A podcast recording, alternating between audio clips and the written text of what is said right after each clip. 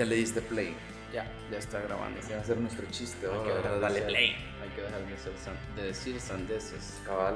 Bueno, Ya, no, no hay que dejar de decir sandeces. Este es el- la cápsula, el capítulo en el que hablamos sandeces. Y curiosamente, pues creo que va bien alineado la, eso, de que, eso que estás diciendo, ¿verdad? Porque vamos a hacer bocones este capítulo. El, este, trompudos. Trompudos, Sí, cabal. Sí, sí. No, sé, si, Eh, no sé si fue un mal chiste, la verdad, pero... No sé, yo creo que no se entiende, ese es el problema todavía. No, sí se entiende porque ya está en el título. Ajá. Eh, en estas cápsulas de este día básicamente hablamos de cultura pop, pero vos dijiste una vez que podría ser como Ricardo y Eduardo en Netflix. Ajá, cabal. Básicamente- ¿O qué viste el fin de semana, verdad? Solo ¿O qué Joker viste? creo que así ha salido del, del guion de. Netflix. Ya ¿Qué de ahí viste, solo- qué viste la semana pasada? ¿Qué verdad? viste que te- deberíamos dedicar uno a hablar Porque solo- también te podría decir esta semana, si esa fuera la pregunta o la premisa de este, pro- de, de este mini programa de lunes, que es una intimidad, ¿verdad? Sí, lo grabamos lunes en la mañana, ¿verdad? Sí, Está bien fresco, así cuando lo escuchan en la tarde.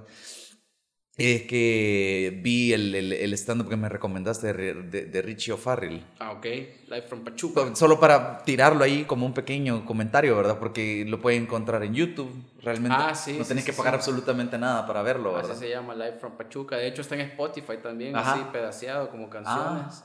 Ajá. Ahí está también, está en chivo.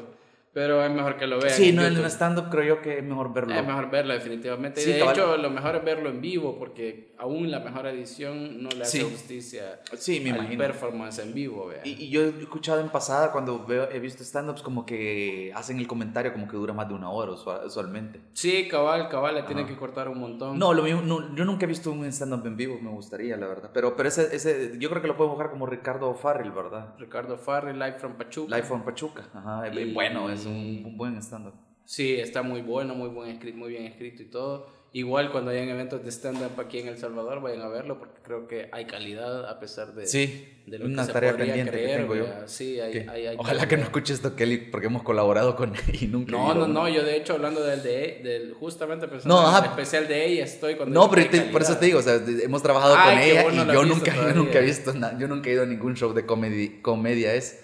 Sí, hay que, hay que hacer la tarea. Ajá. Eh, Y pero- curiosamente en el, en el stand-up de, de, de, de Ricardo Farrell hay algo bien interesante, porque él básicamente habla de, de, de cómo en, la- en, en México hay un montón de gente estúpida y él solo adjudica un montón eh, al, a cómo, Al a, a la experiencia que tenemos en el sistema educativo, Sí. ¿verdad? Cómo tratamos a los niños en el sistema educativo, ¿verdad? Y cuenta la historia de un niño imaginario, creo yo, ¿verdad? Sí. Llamado Alexandre, ¿verdad? Y a mí me llamó, me llamó la atención porque siempre que se tocan esos temas, es cierto, usted sentí como un estre- una especie de estrés postraumático cuando recordás el colegio Sí. o ves alguna cosa que te recuerda el colegio.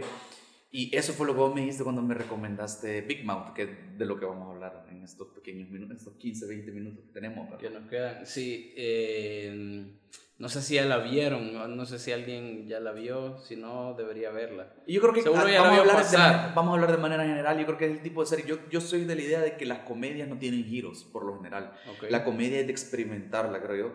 Y Entonces, Mouth no te la arruinas porque te cuenten qué pasa. O sea, es la ejecución lo importante en la comedia. Sí, no sí, vamos a entrar en de tanto acuerdo. detalle, creo yo. Sí, sí, sí. Pero vale el comentario para decir que queremos hablar de Big Mouth. Si ya la la escucharon, van a disfrutar. Ya la vieron, perdón, van a disfrutar de nuestras opiniones o van a con- no estar de acuerdo. O, Eh, ¿cómo se llama? Y O si si no- no la han visto, quizás se animan a verla. Y yo creo que mucha gente con Big Mouth le ha pasado lo que te pasó a vos por mucho tiempo y es que quizás la viste por ahí en Netflix y, eh, es decir, viste el cartel y viste el tipo de animación y no te, Sí. no te llamó la atención. por el, por el tipo de contenido y comedia que a mí me gusta. Eh, me la recomendaron cuando comenzaron a, a sacar las temporadas. Y cabal, o sea, yo vi esa, el diseño y me pareció bien pobre, o sea, no me pareció atractiva la serie, la Ok, verdad. ajá. Se veía horrible. A diferencia de la de Bojack. Ajá, es que eso es lo que... Acércate más porque ya estamos cortando aquí el césped en la Ajá, finca. cabal, es que estamos, hoy, hoy estamos desde elegido, desde elegido estamos grabando. Saludos al patrón Cristiani. cabal. Ajá. Nos dio eh, chance ahorita. A mi tío Freddy. Ok. La cosa es que el, el diseño sí no, no me llega y, y es como remontando estas series de adultos o para adultos viejas así como BBC Bothead o, o Ren and Stimpy, Ese o sea, estilo 90. Sí, ese estilo mal hecho. o pero hasta Bob. Esponja, ¿verdad? Que Sí, medio sí, chambón, sí, sí. ¿verdad? no, no me llega. A mí me gusta que tenga un propósito, no sé. Depende, depe- no sé. de- más, un- más como Bojack. o un decíamos. concepto, Bojack o Rick and Morty, por ejemplo, que sí, se ven medio chuscas, pero tienen un diseño, tienen un diseño mm, bien trabajado, creo yo. Entonces, por eso no me había animado y no sé por qué, realmente no sé por qué. Dije, bueno, voy a hacerle caso a Ricardo y la voy a ver, ¿verdad? Ok. Y la comencé a ver. Agarraste consejo al final. Sí, cabal.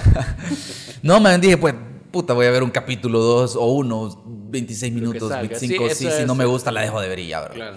Y me pareció increíble, la verdad. O sea, e- es, para todo efecto práctico una, una serie de comedia, una sitcom.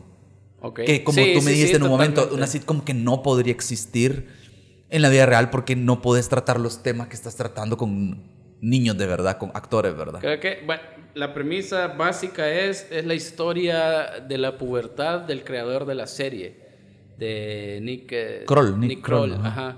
Eh, básicamente lo que él hace es contar su pubertad a través del, a través de la, eh, del estilo caricatura y obviamente con todas las exageraciones y todas las, la- las cuestiones surreales que, a Y las que se- bizarras, y bizarras a las que se puede prestar una caricatura. Pero en esencia es la historia de niños enfrentando la pubertad. Así es. Eh, digamos que esa es la premisa básica, como dice Eduardo, es que no hay forma de spoilearla tampoco porque eh, es que lo importante es que lo, lo- lo- lo mejor es verla, Vea la- cómo abordan los temas, creo yo. cómo se abordan los Y temas. yo creo que ese es, es- ese es a, a veces pasa con, me pasa con los cómics. Hay, hay un escritor bien bregón con una historia bien bregón y el arte es una mierda. Ok. Y a veces eso, eso, eso nos sirve. Yo creo que eh, tanto en el cómic como en las caricaturas tiene que haber un balance. El guion y la escritura, más bien el, la fotografía o el arte tiene que servir para comunicar lo que has escrito, ¿verdad? Y ese creo yo que es el detalle, que en Big Mouth sí sirve. Y yo creo que El- entendés, el- yo cuando ya finalmente la vi, entendés por qué los diseños son como son. O sea, es lo inadecuado, lo inadaptado que uno se siente cuando es adolescente, cuando es puberto. lo raro que es el mundo en Ajá, esa etapa. Esa, esa, es, es- esa, ¿cómo se llama? Eh, Ese diseño caricaturesco bien chafa que tienen lo- lo- lo- los personajes es por eso, porque están ah, de- pasando de niños a adolescentes, por eso es que se ven bien raros. Yo así lo interpretaré, la verdad. Yo creo que por ahí va. eh, hay, hay un montón de elementos que también creo yo que son como. Como al final se trata de la serie de, de una persona. Por ejemplo, vos notás que para Nick Kroll, que es el creador de la serie, y uno de los personajes en, en- en la serie, que es Nick también, eh, es súper importante, por ejemplo, la música. ¿verdad? La música es esencial en esta serie. Casi que casi podría decir que es una serie musical. Ah, sí, En sí, sí. Todos los episodios Ya, hay ya como un entendí por qué pequeño lo estás corto diciendo. musical. Sí, no, no es raro que, haya un, un- que rompan en canción en que algún rompan, momento. ajá. ajá, y eh, los person hay un tributo a, al- a lo que yo supongo que son los artistas que admira el creador. Por ejemplo, hay un personaje recurrente que es el fantasma de Duke Ellington. Y, pero de repente aparecen por ahí Freddie Mercury. ¿Qué me llegó? Ah, ese no lo... creo que no he Eh, llegado hasta eso, ¿verdad? En la Pues segunda no aparece, yo creo que sí. O sea, hay un, no, Freddie Mercury, entre otro montón de artistas, porque aparece también la. ¿Cómo se llama? La. eh, Whitney Houston. Ajá, sí. aparece. No me acuerdo qué más. Pero sí, hay, hay Eh, un, un, un patín de fantasmas tienen en un capítulo. Sí, sí, sí, hay, hay, hay todo. Ah, pero creo que hay uno en el que aparece Picasso. Ah, sí, creo que ahí se le fue de Mercury, ¿cierto? Sí, sí, sí, ajá. No, a mí, el que me- a mí la lo que me cagó son pequeñas referencias a, a comedias también que él creo yo que veía cuando estaba creciendo o estaba Sí, más joven. también, también, Porque hay un ajá. capítulo donde cabal hay, hay una broma recurrente sobre Seinfeld. Sí, sí, sí, sí. sí. Y yo ya en el capi- un capítulo que estaba viendo, ya terminando la segunda temporada, cuando están en el baño, eh, y están, eh, en los baños están manchados, ¿verdad? Sí. Entonces, en, puedes leer claramente que dice Eat My Shorts, que es la, la- la de frase, la frase de Bart Simpson. Ajá, sí, sí, sí. También hay el papá de Andrew. le- hay un capítulo en el que dicen que el papá de Andrew, que es un, un judío estereo, estereotípico. Puta, el estereo- el eh, cliché, el estereotipo más eh, horrible, ajá. eh, hay un capítulo donde el papá de Andrew le echa la culpa por, porque por su culpa cancelaron Two and a Half Men. Esa ¿Te mierda me cagó de risa. o sea, el viejo está convencido de que De que él tiene la culpa hijo- de que Charlie Sheen se haya ido de una men y que Ashton Kutcher llega. Hay un montón de referencias a la cultura pop. No, la verdad es que la- Sí. la- la- está bien escrita, bien pensada, porque desde el lado de cómico tiene el nivel de, de absurdez y ridiculez suficiente para que te dé risa. Bien creativo y, y todo eso. ¿verdad? Pero yo creo que lo más importante es cómo tocan temas de la adolescencia universales, creo yo, porque yo me identifico un montón con la serie Sí. y algunos que son bien de cómo están, eh, contra qué se están enfrentando los adolescentes hoy en día. Creo que, creo que, y eso me parece curioso porque Nick, el- el creador de la serie, eh, me parece que es una, me, da- me da la impresión que es un hombre bien deconstruido, como diríamos, eh, en estos días, porque aborda un montón de, a pesar de ser un hombre y de que obviamente no vivió un montón de realidades como la menstruación, vea Ajá. dedica capítulos que sin dejar de ser comedia terminan siendo bastante ilustrativos respecto a todo ese... Ese, ese capítulo a mí me, me impactó un montón, creo que es el segundo, donde Sí, aborda- sí, sí. abordan cómo es para una niña esa experiencia, su primera menstruación, ¿verdad?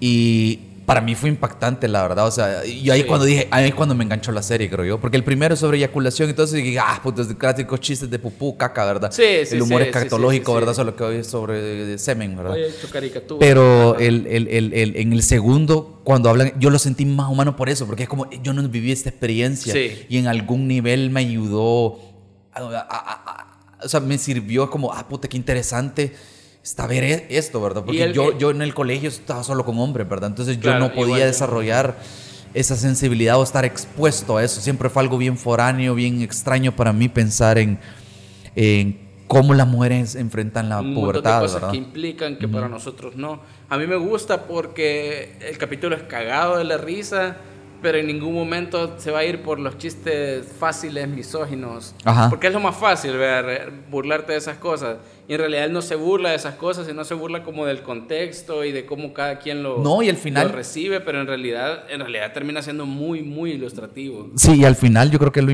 lo lo interesante de la serie es que en el primer capítulo te, te introducen que básicamente la, pre- la premisa y, el- y- y esto sirve para contar un montón de historias. El personaje principal es Nick y a él no le llega la pubertad. Sí, Entonces él, él se siente desadaptado mierda así. o raro y bien cagado si lo pensás. Oye, que yo ya estoy adulto y estoy todo peludo. Eh, yo digo, puta, yo no sé cuál es el vacil de querer tener tanto pelo, ¿verdad? Pero cuando estás chiquito y ves que tus compañeros ya son hombres, entre comillas, ¿verdad? Yo me imagino que te has de desadaptar, porque yo, te, yo, yo solo platicaba contigo cuando vi esos capítulos. Digo, puta, yo no me acuerdo ese punto donde pasé de, de ser niño a, a la pubertad y pasé a la adolescencia. O sea, pasó tan sutilmente que ni cuenta me Claro, la verdad. el día en que Pero, te despertaste ya, ya te atraían sexualmente las niñas. cabal, yo tenía pelos ahí en donde no tenía Sí, antes, ¿verdad? sí, sí. Y no sé, pasó, pero, eh, ¿cómo se llama? Eh, me imagino que también, así como para mí no, no hay identificación, eh, han de haber personas que sí pasaron por eso, ¿verdad? Entonces, eh, ahí es- eso es la parte interesante, que el amigo, el mejor amigo de él, que se llama Andrew, Andrew, ¿verdad? Sí, Andrew. Él, Gold- él es como Goldman, más, Goldberg, más precoz. ¿verdad? Y fuera de que es más precoz o todo eso, él ya es ya está más metido en la pubertad, En la pubertad, o a sí. la adolescencia, ¿verdad? Entonces, él ya está enfrentando eso con esa adicción que le agarra a uno con, con la masturbación, con la pornografía, con esos temas se tocan, ¿verdad? Sí. Y cómo se llama, yo me identifico más con él porque dije, puta, esa es la parte de la adolescencia que yo me acuerdo, donde eh, descubrí todo este mundo, ¿verdad? Descubrí la masturbación y en algún ¿Qué? nivel te obsesionas y después te viene, y que ese personaje me pareció genial, el, eh, ahí a eso iba, que Andrew tiene el, la representación gráfica del, de las hormonas y del cambio, son un- ellos tienen como unos monstruos acompañantes. Sí, los monstruos hormonales. Ajá. Entonces, Hormone mouse. vos ves que Andrew ya tiene su monstruo hormonal porque ya, ya, ya, ya es puberto, ¿verdad? Sí. Entonces, ellos son, es como un- el diablito que le dice, puta, está bien, este, mira pornografía, o excitate, o puta, mira qué rica está la mamá de tu compañero, ¿verdad? Ajá, ajá. Entonces, eh, es, eh, esa voz de ese monstruo es como, puta, qué vergón que lo pusieron como un monstruo, porque yo no sé de dónde venían esas voces, pero yo tenía esas voces en mi cabeza cuando, cuando era adolescente, ¿verdad? Sí. Y y son que, que, puta, vos te sentís bien sexual de repente y, y de puta no ya ni para dónde ver, ni Creo para que dónde la- apuntarla, el- la el- verdad. El, pe- el pedo de esa etapa es que tu cuerpo está experimentando esta, esta revolución hormonal, tu cerebro se está terminando de, de acomodar, vea, entonces estás empezando a, estás definiendo tu identidad, mucha, a nosotros no nos pasó porque somos heterosexuales, pero mucha Ajá. gente, muchos homosexuales se definen en, en esa época, vea, también Sí. su, su, como que descubren su sexualidad, es, es decir, es una etapa complicada eh, físicamente, biológicamente, y además es una etapa que socialmente es muy incomprendida. Socialmente yo creo que sí. es, es, creo yo, del, o sea, entendés a un niño, entendés a un adulto, entendés a un anciano, pero a un puberto te cuesta más entenderlo. Y yo creo que últimamente he estado pensando con eso, con los temas que hemos discutido y que pasó el Día del Niño y todo eso, eh, que parte del... No, bueno, sin mayor contexto, es algo que estaba pensando, de que se tiene una preconcepción de que, que jode el adolescente o que, que rebelde o que chinga, ¿verdad? Cuando realmente es como, puta, lo que, lo que te está pidiendo es que lo comprendas que hable con él. Y, en última instancia, o sea, no, no son pilas. Que ni siquiera él se comprende, porque vas a esperar que sea una persona madura y que tenga mm, sus metas o su vida clara. Cuando seguramente él no sabe que, o sea, un día amanece amando a todo y el día siguiente quiere sí, matarse. Y, y, lo ven como capricho, lo ven como que jode o lo ven como pilas de adolescente, ¿verdad? Como, como, como Basil que le ha agarrado, como que como que le agarra, ¿verdad? Yo, creo que para mí eso es lo valioso de Big Mouth, que le da voz a una etapa que, de la vida importante y que normalmente no tiene voz. Que normalmente en las series o en la televisión o en donde sea se toca o, o no se toca para nada o se toca de una forma muy estereotipada. Ajá, y eso es lo chivo, porque a eso iba, que, que, que, Andrew tiene su monstruo de hormonas y cuando a la niña, Jessie creo que se llama, a Jessie. Le, le viene su primer periodo, le aparece también su monstruo su monstruo hormonal. Que también. bien genial, la verdad, si la ves en inglés. No sé, me imagino que estar en español también, ¿verdad? Pero yo, la veo en inglés. la veo, Que es Maya Rudolph, la voz de la, de la monstrua. ah, mira, no sabía. Puta, que esa, esa, esa, esa comediante es tan talentosa. Porque eh, yo no me acuerdo qué comediante estaba hablando de ella. Es como puta que. Bueno, de hecho. Eh, o no sé, el mismo Nick Kroll estaba diciendo como puta, esa Maya Rudolph que no tiene nada de talento, siendo sarcástico, ¿verdad? Porque todo lo que hace, lo, sabe actuar, sabe, es comediante, sabe cantar. Sí. Ah, mira, no sabía. a mí me pareció bien vergón que fuera ella, la verdad, el monstruo. Solo me había detenido en la voz de Nick Kroll, que es el creador, y hace como 10 voces dentro de la hace como 15, 17 voces. Y a, y a Mullane, vea, que es la voz de Andrew, que ah, también es, puta, es la voz perfecta para Sí, ese cabrón sí que yo no sé si, si eran amigos o qué, pero ese John Mulaney sí que lo castió bien, la verdad. Ajá, ajá. Hace la voz, pero perfecta. Eh, ¿Cuál es tu personaje favorito? Mmm... Te falta la tercera temporada. Eso es lo que te iba a decir, que fíjate que a, mí, no, no, no sé si mi favorito, pero a mí me pareció bien genial que en la segunda se les ocurrió, vaya, existen los monstruos, que comiencen a expandir la mitología del, del programa. Existen los monstruos hormonales, pero también el, en el cuerpo o en la mente tuya también existe, en, en la biología, digamos, del adolescente también existe el hechicero de la pena o de, la, vergüenza. Sí, y es como, también es... Es una cosa bien clave, creo yo, en la adolescencia. Yo ahí fue donde me terminé de identificar con la serie. Ajá, porque como niño creo que uno no tiene mucha vergüenza. No tiene mucha, digamos. No tenés como todavía la conciencia total de qué es la vergüenza. Sí, porque yo me acuerdo, ese fue mi primer sabor de, de adolescencia, fue, yo era niño todavía, y fue conocer a mis familiares en Canadá, y yo estaba gordo. Okay. Entonces ellos eran bien activos, bien atléticos, eran todos delgados. fitness. Ajá. No, teníamos alrededor de 9, 10 años. Ah, todos. y algunos ya están más cerca de quizás de la adolescencia. De la pubertad. Entonces, obviamente, me discriminaban, me, me bulleaban un poco, digamos, porque esa es la palabra ahora. Me jodían, la verdad es que me jodían, yo no... Por gordito. Ajá, pero yo no me había dado cuenta que era gordo hasta que en el colegio o mis primos me comenzaron a joder. Ya, sí. Y era que, que, que no era igual que las otras personas, que, tení, que, que era diferente que no podía hacer lo que otros podían hacer, comencé a sentir esa vergüenza. Pero yo creo que eso es lo que están tratando, eso es lo que reflejan en la serie con el, con el monstruo. Porque si, con después, después con la actitud que tenemos contra nuestra sexualidad y muchas mierdas las desarrollamos mal por culpa del colegio. Yo hablo, por, un, por mi experiencia también que fue un colegio católico. Sí. Entonces te, te, te, me inculcan una pena y una vergüenza. Marista. Sí, marista. Ajá, te inculcan una pena y una vergüenza ante la sexualidad. Y, sobre todo, bien cabrón, crecer en un colegio católico donde a veces, eh, dependiendo de la actividad del mes y todo eso, a veces te vas a confesar entre, entre semana. Sí. No te, eh, usualmente asumen que vas a ir con tus papás a hacer ese tipo de cosas, pero cuando tenés que hacer la primera comunión o la confirmación. Tienes que hacerlo a huevo ahí. Ajá, entonces, eh, y yo decir, yo creo que no he hecho tantas cosas mal. Ah, pero sí me he masturbado, ¿verdad? Puto, sí. lo, se lo contás y el padre te da un revés así moral, ¿verdad? Y, eh, y comenzás a desarrollar una pena por eso, decir, puta, que ofrece ayuda. Ajá. Estaba fácil ese chiste, ¿verdad? Sí, estaba de pechito. No, ya estaba grande yo. Estaba de pechito. Ya estaba muy grande yo. Ya, de 12 años ya no, ya. No, no, no. Cuando me pasó esa experiencia de, de confesar mis masturbaciones, ya tenía como 15, 16, entonces yo No, creo que ya no, no ya no era muy atractivo. Sí, ¿no? no, no, no, no, ya no calificas. La cosa es que el, el, el, el- sí uno, des- yo, yo desarrollé un poco de vergüenza ante ese tipo de, no lo daba de hacer, pero decía, puta, soy, soy bien sucio, soy, puta, no puedo creer esto. que-". Y no una actitud saludable para enfrentar tu sexualidad cuando estás descubriendo. Sí, pero fíjate que lo, lo, lo, a mí me pasó lo mismo. Yo estuve en un colegio salesiano, muchas cosas buenas, pero también muchas cosas malas. Sí, cabal. Eh, Qué bueno que lo decís, porque es cierto. O sea, yo no digo que sea una mierda o que sea lo completamente malo, pero qué, qué bueno que hiciste la aclaración. Sí, mu- sí, pero eh, lo curioso es que en el universo de Big Mouth eh, no existe la religión, si te fijas, o más bien no es un personaje No es un principal, personaje principal. porque sí existe la religión, pero sobre todo judía. Eh, y sin embargo existe la vergüenza, porque yo creo que es como parte de la etapa de la pubertad. Ajá, no es solo, so- Es- no es- solo lo católico. no es solo ¿cierto? lo ¿no? social, o no- sino que es una, eh, es una cuestión ya más eh, natural, digamos, de esta etapa en la que descubriste tu sexualidad, pero de alguna forma la sociedad todo el tiempo te está diciendo que eso es algo malo, es algo que tenés que ocultar. Entonces yo creo que de ahí nace un poco la vergüenza. Ajá. Una de las cosas que me pareció curioso, bueno, vamos a hacer spoilers, no vale verga. Eh, hay un episodio en el que se quedan en la noche en la escuela, Ajá. la pijamada. Sí, cabal, como el clímax de la segunda ver una- temporada. sí, por, por una cuestión ahí de, Un eclipse. de un, de un eclipse.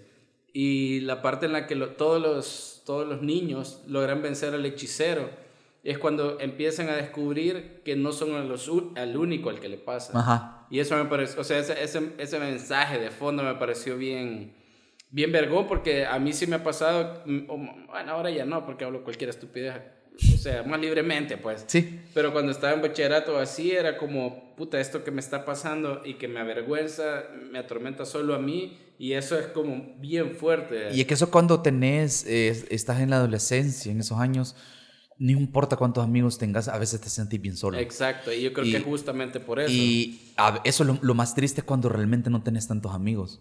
Porque Sí, así, e- e- ese tipo de adolescentes son los que más necesitan el apoyo de alguien o la amistad de alguien, creo yo. Cabal. O sentir eso de que no están solos. Porque a veces eh, a uno, le agarra, a uno se apendeja. A veces uno se siente solo por, por, por hormonal o por cambios o porque no te hallas. No porque estés solo, porque sí tenés tu grupo de amigos, Sí, ¿verdad? sí, Pero sí. a veces no te, te- no te identificas y creo que los mejores amigos que haces a veces son los del colegio por eso, porque vos viviste esos cambios con ellos y ellos te conocen desde ese punto, ¿verdad? O, o- aprendes y- a desarrollar esa amistad que- de, de cuando pasamos por ese cambio. A mí se me pasó que había, no, no, no recuerdo algo puntual, pero que había algo que te atormenta porque sentís que solo a vos te pasa y de repente lo pones en la mesa así un poco poniéndote vulnerable y te das cuenta que nadie se ríe porque a todos les pasa y es como Ajá. puta. ¿Qué es lo que pasa un poco Qué en ese pendejo, capítulo, vea, ¿por qué no lo hablábamos Ajá. antes? Eso es bien ah, porque yo creí que el eh, era un monstruo que iba a ser regular, como los monstruos hormonales. No sé si regresa el hechicero en la tercera temporada, pero es como el malo de la temporada. Que digamos. además colecciona dildos nazis. Ese, es el, mierda, ese es el nivel de humor que maneja que hay- también. que- que hay un, hay, hay un, hay un easter egg, porque en el último capítulo, cuando ves la oficina de él, Ahí están los, Están los dildos. Sí. puta, Hay uno en forma de esvástica. Ni siquiera, men, ni siquiera quiero saber cómo funciona. Eh, Entonces, tu un- personaje espérate. favorito, hechicera de la vergüenza. No, no, no, es, es- digo que como concepto me gustó un verbo, pero Ok. quizás, eh, quizás es el, el monstruo hormonal, el, el Morris. Maury, Maury. Maury, ajá. Eh, mi personaje favorito. O el, o el coach Steve, porque puta están... Es que Coach Steve está en otro nivel. Coach Steve es. No sé qué, Es que, qué que representa. es lo chistoso que decir, no puede existir una persona así, pero, Pero en algún nivel sí existen. ¿no? O sea, sí, sí, sí. Eh, yo creo que mi personaje favorito es Missy. Es, es- Eh, la niña morenita con la que te, ah, anda ah, con sí, sí, ah, sí, es, es bien vergón, es como una versión más realista o moderna de Lisa Simpson, creo yo. Algo así, algo así, pero súper, súper vergona, súper aterrizada y todo. eh. Sí, cabal, Ajá. es bien, es bien vergón. Y a mí algo me pareció bien interesante que en la segunda temporada le da un poco más de protagonismo también al personaje que es gay. Eh, se me ha olvidado cómo se llama. No me, ajá, pero es fácil ubicarlo porque solo, solo está él. ¿verdad? Ese personaje tiene un desarrollo bien vergón porque la primera temporada casi que es el cliché del gay que te Ajá. como ácido, y yo le he hablado, que te hace y- y- comentarios y, yo le he hablado, yo le he hablado con amigos que a, a, a- a- a veces eh, si te quedas con esa, si te quedas con esa pregunta, que no es necesario, no, ese cliché es por una razón. Muchos, muchos gays desarrollan quizás, no sé, mi interpretación nada más, desarrollan quizás como mecanismo de defensa es- Sí, esa, esa acidez. Sí. Y la puedo comprender, ¿verdad? Pero no es necesario serlo, ¿verdad? No todos son así, la verdad. O te preguntas cuando... En la segunda temporada es cuando van a la, al, al, al, edificio de que es el papá Solo de solteros. Jay es- ajá, ajá, ajá. Y que se encuentra un gay viejo y, y el gay viejo le hace ver como todos sus, sus defectos al, Ajá. al- a este bicho. Ajá, que súper vergón. Sí, cabal, a eso me refiero, que cabal es como, bueno, puedes tener tu personalidad un poco sarcástica o, u, u oscura inclusive, ¿verdad? Sí. Pero no es necesario que, que lo haga, ¿verdad? O sea, no es necesario combatir negativismo con más negativismo, ¿verdad? En la tercera temporada se profundiza Y, y muchísimo algo que más me pareció más este interesante bicho. todavía Sí. es que hay un pequeño, una pequeña promesa para la siguiente temporada, creo yo, que en los últimos capítulos un personaje comienza a dudar de su sexualidad, ¿verdad? No vamos a decir quién, ¿verdad? Para, que no, para, para- para no arruinar tanto, ¿verdad? En la- el- al final. Que de- Porque el gay, el, el gay besa a alguien en un reto en el juego. Sí, sí, sí, me acuerdo. Entonces, eh, eh, ese otro personaje lo hace como un reto, pero después comienza a dudar, ¿verdad? Entonces, ese tipo de preguntas o de cuestiones también me parecen bien interesantes. Yo porque sí, vi la tercera temporada y hay un, hay un tema porque se profundiza, en la tercera temporada, no voy a dar spoiler, pero en la tercera temporada se profundiza en la vida de este bicho que es gay, que no, de verdad no me acuerdo cómo se llama.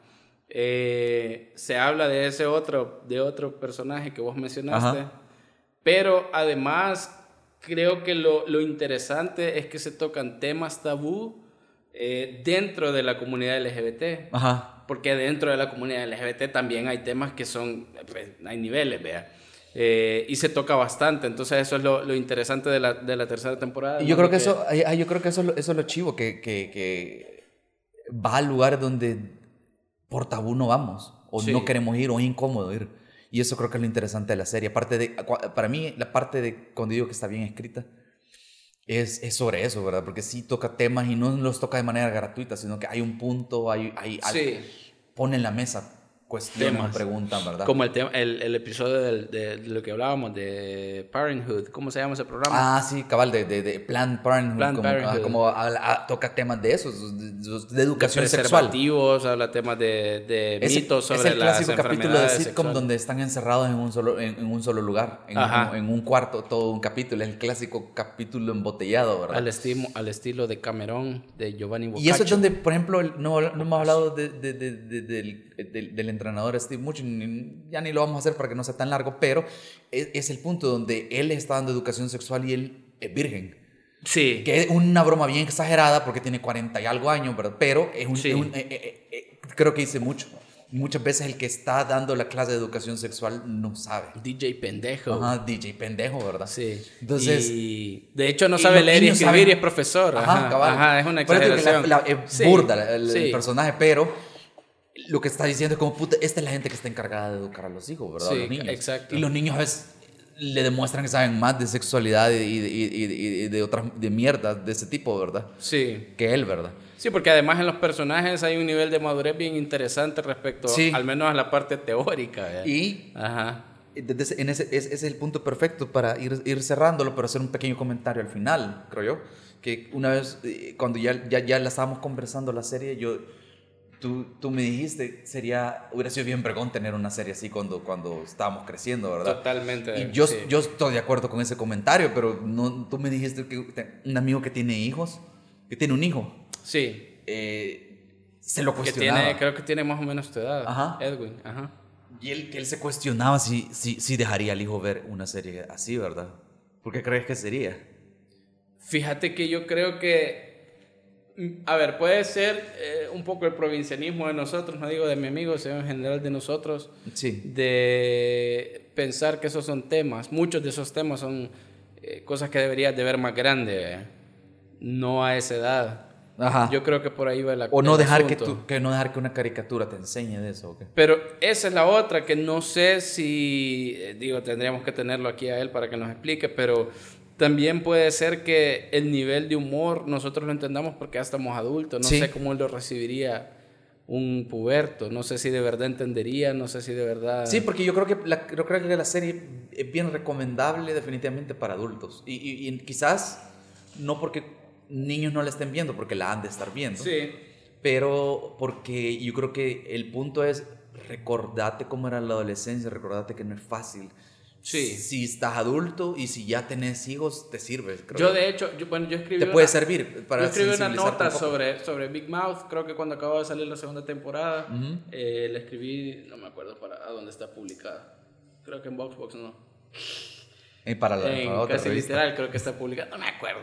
Pero yo decía en esa nota que yo creo que el público ideal para esta serie es padres de familia con hijos pubertos. Ujú. O sea, no es hijos pubertos, sino al padre de familia. Es, Sí. Esto es lo que está viviendo tu hijo y entenderlo y a partir de entenderlo empezar a, a- trabajarlo mejor. Cabal, yo, yo, yo no diría, no, no sabría si no tengo hijos, no sabría decirte si les dejaría o no les dejaría ver. Algo que definitivamente puedo decir y quizás ahí va, a, esa- a, a eso va Edwin, es que te- yo creo que la responsabilidad de hablar de esos temas es mía como papá y no la de un show. Claro. En ese aspecto creo que cabal es más recomendable para adultos para, para ayudarles a recordar los retadores que son esos días. Y esos días es el fin del mundo cada día. Para, claro. para Sí, un sí, adolescente sí, es el sí, fin sí. del mundo. Porque Cualquier estupidez. no solo son hormonas sí. y no son in- inventos o melodramas de adolescente. Es el hecho de que tú no tienes tanta experiencia. Como dices, tu cerebro se está sentando. Vos no has vivido lo suficiente para saber que la vida es más grande que tu pequeña burbuja. Claro, claro. Entonces, necesitas apoyo y guía, creo yo, para, para, para, para salir de esa burbuja. Entonces, ahí es donde necesitamos que, como adultos, ser más comprensivos con los adolescentes, creo yo. Y eso En es algo que no podés sí. esperar obtener de una serie cuando ves de la, la caricatura, cómo se, cómo se ve Big Mouth. No te, esperas, no te esperas que vas a terminar hablando de estos temas. Pero creo que ya, hoy sí ya nos pasamos media hora. Sí, cabal. no. Eh, vean Big Mouth, no importa la edad que tengan, vean Big Mouth, se van a, se van a cagar de la Sí, risa. pero véanlo también con una mente, mm, traten de tener mente abierta, porque sí, eh, eh, bien salida la serie por rato, ¿verdad? Bien... No, o sea, eh, en la serie se miran penes, en la serie se miran vulvas, en la serie se miran senos De, de, de, cari- caricaturas de adolescentes, o sea, Sí. de cuerpos de adolescentes. De hecho, en el último capítulo de, de la primera temporada, cuando se emborrachan con, con alcohol de algodón. con una suerte de alcohol, ajá. Eh, eh, es alcohol para niños, hecho por niños. Esa es la publicidad. Sí, es un mal. capítulo tan extraño. Mal, pero hay una parte correcto. a- al final en la que están hablando Andrew, Nick y Morris. y Mo- eh, Morris. Maury, Maury, ajá. el monstruo. Y dicen que. Dicen algo, hacen un chiste autorreferencial y dicen, cuando estemos grandes todas estas experiencias nos van a servir para hacer una serie. y, toda, y dice, pero, pero esto sería casi pornografía infantil. Dice, no importa, dice, la vamos a hacer. no, no te acuerdas de ese capítulo? Hacen esa referencia. Porque sí. se puede malinterpretar algunas cosas, pero hay que verla de forma crítica. Es para poner a prueba también la qué tan conservador es uno la serie. Así lo puedes ver también, la serie Sí. te sirve para medir qué tan conservador qué tan sos. conservador sos. Y prepararte para, para, para al menos conocer cómo está la sociedad ahora, ¿verdad? Sí, sí, sí, se habla mucho de alcohol, se habla de mota, se habla de relaciones fallidas, de... Ya solo el hecho que estamos hablando de sexualidad en los adolescentes y de cómo se les ya debe de es súper retadora la... Sí. Sí. sí, sí, Así que vean Big Mouth, ahí está en Netflix, ojalá que algún día Netflix nos patrocine también. Puta, sí, ya de que sería vergón. Y nada, ahí terminamos.